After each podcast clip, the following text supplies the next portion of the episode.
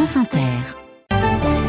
Nous sommes le mardi 2 janvier, le journal d'Anaïs Feuga, bonjour. Bonjour Simon, bonjour à tous. À la une de l'actualité ce matin, le lourd tribut des enfants de Gaza à la guerre. Selon l'UNICEF, 9000 d'entre eux sont séparés de leurs parents à cause des bombardements. De fortes pluies aujourd'hui dans l'ouest et le nord, 10 départements en vigilance orange aux inondations ou aux crues, alors que les grandes entreprises doivent désormais expliquer comment elles sont exposées aux risques climatiques précision dans ce journal. Le streaming sans doute plus cher cette année on vous dira pourquoi. Et puis nous serons en Allemagne qui se réjouit d'accueillir l'Euro de foot en 2024. Les invités d'Inter ce matin à 7h50. Alexandra Ben Saïd, bonjour. Bonjour à toutes et à tous. Votre invité. On va prendre un grand bol d'air ou alors si vous préférez Simon, une nouvelle coupe pleine de bulles avec une comédienne pétillante. C'est Laure Calamy qui vient nous présenter son dernier film Iris et les hommes, l'histoire jubilatoire d'une émancipation sexuelle. À 7h50, on se fait du bien. À tout à l'heure et à 8h20, on se demandera après la crise de 2023 à quoi ressemblera le marché de l'immobilier en 2024. C'est moins sexy mais ça nous concerne aussi. Deux invités dans le grand entretien, le président du réseau La Forêt Yann Géano et l'économiste Ingrid Napi. Vos questions 01 45 24 7000 et franceinter.fr. Ils ont débuté l'année comme ils l'avaient terminé sous les bombes. Les Palestiniens de Gaza, encore frappés hier par des tirs d'artillerie, des frappes nocturnes sur les villes de Rafah et de Khan Younes. Images d'habitants et d'ambulanciers s'acharnant à libérer des blessés coincés sous des blocs de béton à la lueur des téléphones portables et de quelques spots. Près de 22 000 morts selon le Hamas depuis presque trois mois de représailles israéliennes, essentiellement des femmes, des adolescents et des enfants. À Gaza, la moitié de la population a moins de 18 ans. Avant la guerre, un demi-million d'enfants avaient besoin de soutien psychologique selon l'UNICEF. Depuis, des milliers d'enfants sont désormais orphelins ou n'ont plus rien du tout, Étienne Monin. Avant-hier, quand il a fêté le Nouvel An avec ses quatre enfants, Raled s'est caché de ses voisins pour ne pas faire d'envieux, parce qu'il y avait dans les assiettes en plastique des fruits et quelques chips achetés à prix d'or. À Gaza, les enfants vivent aussi dans le dénuement et dans la rue, ça saute aux yeux, dit le père de famille réfugié dans le sud de Gaza. Pour les enfants dans la rue, tu trouves tous les âges des enfants, du âge de 3 ans jusqu'au l'âge de 17 ans, 18 ans. Euh, qui cherchent à avoir soit de nourriture, soit de l'argent. Et si tu donnes à une personne, il y a 20 personnes à côté de lui qu'ils vont te demander. D'après une estimation très partielle de l'UNICEF, 9000 enfants à Gaza ont été séparés de leurs parents par les bombardements. Ces enfants seuls sont gérés depuis les hôpitaux. Jonathan Crick, est porte-parole de l'UNICEF en Palestine. On a des enfants qui arrivent, soit qui sont en très bas âge, soit qui arrivent, qui sont recueillis euh, de dessous les décombres qui arrivent seuls dans des hôpitaux. Souvent, ils sont sous le choc, ils ne savent pas donner leur nom, ils ne savent pas donner leur âge. Et ces enfants sont accueillis par des proches s'ils sont identifiés ou dirigés dans une association à Gaza qui tente de les héberger. Israël, de son côté, prévient qu'il faut se préparer à des combats prolongés. Hier, la Cour suprême a infligé un camouflet à Benjamin Netanyahou et son gouvernement en repoussant une disposition clé de sa réforme judiciaire très controversée.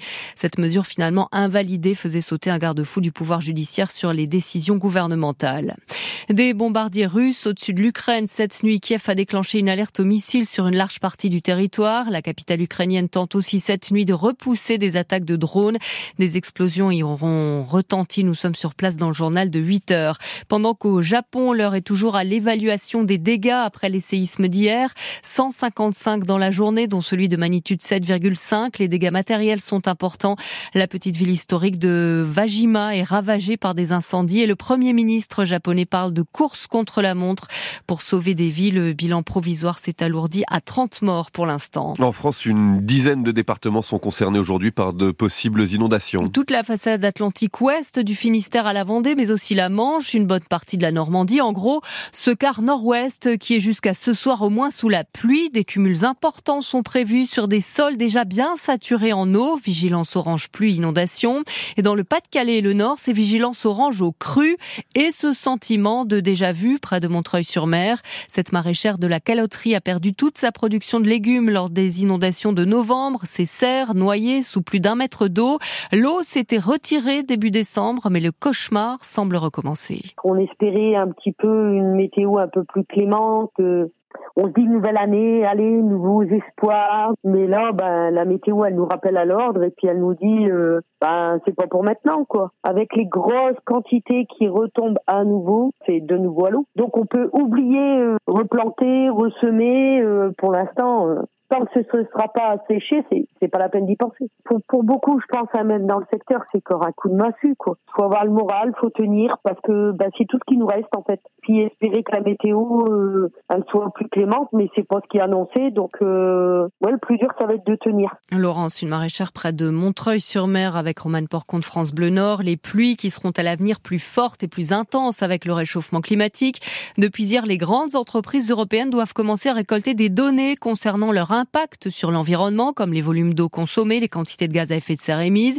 Il leur faut aussi évaluer leurs risques climatiques. C'est la nouvelle directive européenne sur la finance durable entrée en vigueur hier qui doit permettre de comparer les entreprises entre elles et d'éviter le greenwashing.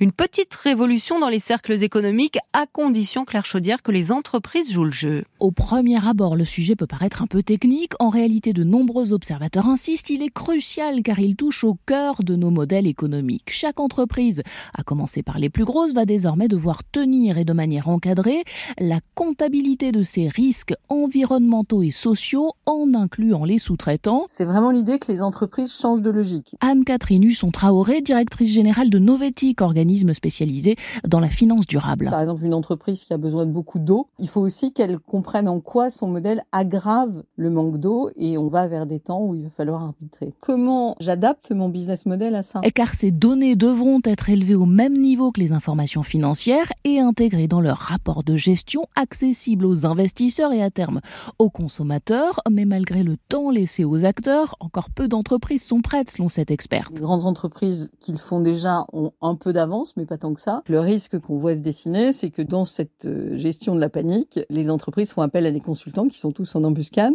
pour leur expliquer, je vais vous faire un super reporting, vous inquiétez pas, ça va très bien se passer. Ça, c'est dommage. Ça veut dire qu'elles vont rater le virage stratégique dont elles pourraient s'emparer. Nouvelle obligation qui s'appliquera aussi aux entreprises hors Union européenne, mais qui exercent ou vendent à l'intérieur de ses frontières. Et pour l'instant, je précise que cette obligation ne s'applique qu'aux grandes entreprises européennes. Elle concernera jusqu'à 50 000 sociétés d'ici à 2026. BNP Paribas va devoir sortir le carnet de chèques et payer à l'association de consommateurs CLCV entre 400 et 600 millions d'euros. C'est la suite du scandale bancaire des prêts Helvetimo pour lequel la BNP a été condamnée en appel fin novembre. Des prêts immobiliers libellés en francs suisses, remboursables en euros et qui ont lésé plus de 4000 clients après la chute de la monnaie européenne. La banque a été reconnue coupable de pratiques commerciales trompeuses. Eux ont le porte-monnaie qui s'allège. Les abonnés à des services de streaming, les tarifs ont déjà augmenté cet automne et la semaine dernière, Amazon a annoncé une augmentation de 3 dollars de Prime Video aux États-Unis. Tout cela devrait se répercuter en Europe et en France au cours de l'année. Et Xavier Demani, comme souvent, la hausse accompagne l'arrivée d'une offre avec publicité. Et le principe est simple puisque l'offre de base comporte désormais de la pub. Si vous n'en voulez pas, il faut débourser quelques euros en plus. Netflix et Disney ont utilisé ce procédé cet automne en cessant de distinguer leur forfait sur de seuls critères techniques. Cette nouvelle hausse à prévoir pour Prime s'inscrit donc dans un contexte global de tarifs plus élevé que jamais. En 10 ans, Netflix, pour ne citer que cet exemple, a fait augmenter son prix mensuel sans pub de 50%, quasi 14 euros aujourd'hui contre 8 au début. L'offre premium, elle, a bondi de 67%, 20 euros par mois désormais. Sacré budget surtout quand on cumule parfois plusieurs services et que ces derniers font la chasse au partage de comptes, d'autant que les plateformes musicales ne sont pas épargnées. Spotify a connu sa toute première augmentation en France de 10 à 11 euros. 10 heures coûte désormais quasi 12 euros par mois. Le streaming qui augmente d'un côté, le cinéma qui remplit ses salles de l'autre, plus 18,8% de fréquentation en un an dans les salles obscures en France, chiffre du Centre national de la cinématographie, 181 millions d'entrées en 2023 à comparer aux 200 millions d'avant le Covid. 7h09 sur Inter. Quelles sont les raisons d'espérer en 2024 Mais si, il y en a, c'est notre série de la semaine. Oui, toute la semaine, nous allons voir à l'étranger comment on peut envisager positivement la nouvelle année. Ce matin, direction l'Allemagne, pays du ballon rond s'il en est, qui se réjouit à l'idée d'accueillir l'un des événements majeurs de la planète foot, l'Euro en juin et juillet 2024, et cela malgré l'état désolant de l'équipe nationale. Le reportage à Berlin de notre correspondant Sébastien Baer. Évidemment difficile de s'enflammer pour la Mannschaft au vu de ses derniers résultats. L'année 2023 a été catastrophique. 11 matchs, 6 défaites. Le nouvel entraîneur, arrivé en octobre, n'a pas encore trouvé la solution miracle. Cela n'empêche pas Christian, ingénieur chimiste de 34 ans, de rêver au même compte de fait qu'en 2006. Une troisième place lors de la Coupe du Monde. L'Allemagne accueillait la compétition. Qui ne rêve pas du même parcours avec une nouvelle fois une demi-finale et encore dans notre pays C'était une super expérience avec les retransmissions en public, les rassemblements. Il y avait une ambiance incroyable. Ça fait longtemps qu'on n'a pas eu d'émotions aussi positives et j'espère que l'on pourra revivre ça. Nos joueurs évoluent dans les meilleures équipes d'Europe et du monde. Il faut juste réussir à les faire jouer ensemble. En dehors du terrain sportif, les choses ne vont guère mieux dans une Allemagne plombée par une grave crise budgétaire. Oli, un Berlinois de 52 ans, attend donc beaucoup de cet euro. Une parenthèse d'un mois qui peut faire oublier les problèmes du pays, dit-il. En ce moment, les gens ne sont pas contents de la politique. Ils gagnent moins d'argent, ça ne va pas très bien. Si l'équipe allait jusqu'en finale, cela aiderait sûrement les gens à être de meilleure humeur. Ils se sentiraient mieux. Pour se rassurer, les Allemands aiment se répéter que leur équipe nationale vaut bien mieux que ses résultats actuels. Pour débuter la compétition, la Mannschaft a en tout cas hérité d'un tirage clément qui permet aux supporters de continuer à rêver. Berlin, Sébastien Baer, France Inter. 2024, nouvelle année qui débute aussi avec les étrennes, cette petite enveloppe glissée à votre gardien ou votre concierge, toujours bienvenue pour ces métiers souvent mal payés, même si ces derniers temps, entre inflation et coût du logement, les étrennes sont moins généreuses, Boris Loumagne. Sylvia est gardienne d'immeubles depuis 13 ans. Selon elle, les étrennes sont devenues de moins en moins généreuses d'année en année. Et ce sont surtout les jeunes qui donnent peu. Ça a changé beaucoup dans l'immeuble. Avant, il y avait plus de personnes âgées. Les personnes âgées, oui, euh, ils donnent encore. Maintenant, il y a plus de jeunes. Il faut être clair. C'est pas pareil. Mais parce que je comprends que pour les jeunes aujourd'hui, c'est très, très difficile. Ils ont déjà un loyer à payer. Et à Paris, c'est cher. Grâce à ses 50 résidents, Sylvia récolte tout de même entre 1000 et 1200 euros d'étrennes chaque année. Et c'est loin d'être négligeable pour une profession mal payée, selon Eloy Fernandez, le responsable CGT des gardiens et concierges. Un gardien d'immeuble doit gagner, si on fait une moyenne, 1000 à 1200 euros net. Donc évidemment que euh, lorsque on peut avoir euh, un complément de salaire qui parfois peut être euh, l'équivalent d'un demi-mois ou un mois de salaire supplémentaire, bah, c'est très important pour les gardiens. Les Français concernés donnent en moyenne une quarantaine d'euros d'étrennes à leurs gardiens ou à leurs concierges en janvier. Enfin que nous réserve 2024 dans les librairies, la rentrée d'hiver, Ilana Morioussef se fait dans une ambiance attentiste. Cette année, il n'y a pas de Welbeck ou de Dépente qui écraserait le reste des publications. La rentrée, pour l'instant, semble calme, presque morne, à vrai dire. Il y a bien quelques vedettes pour animer l'hiver. Un David Fuenquinos, un Jean-Christophe Ruffin prévu en février, un Sylvain Tesson et même un Leclésio. Et puis des livres attendus de Nina Bouraoui, Olivier Rollin, Violaine Huissement, Tiffany Tavernier. Mais tout se passe comme si, maintenant que Bolloré a effectivement pris le contrôle d'Achète et Kretinsky d'éditis, tout se passe comme si le monde de l'édition attendait les effets concrets de ces changements d'actionnaires. Quelles maisons d'édition vont changer de directeur ou de directrice? Y aura-t-il des impulsions nouvelles?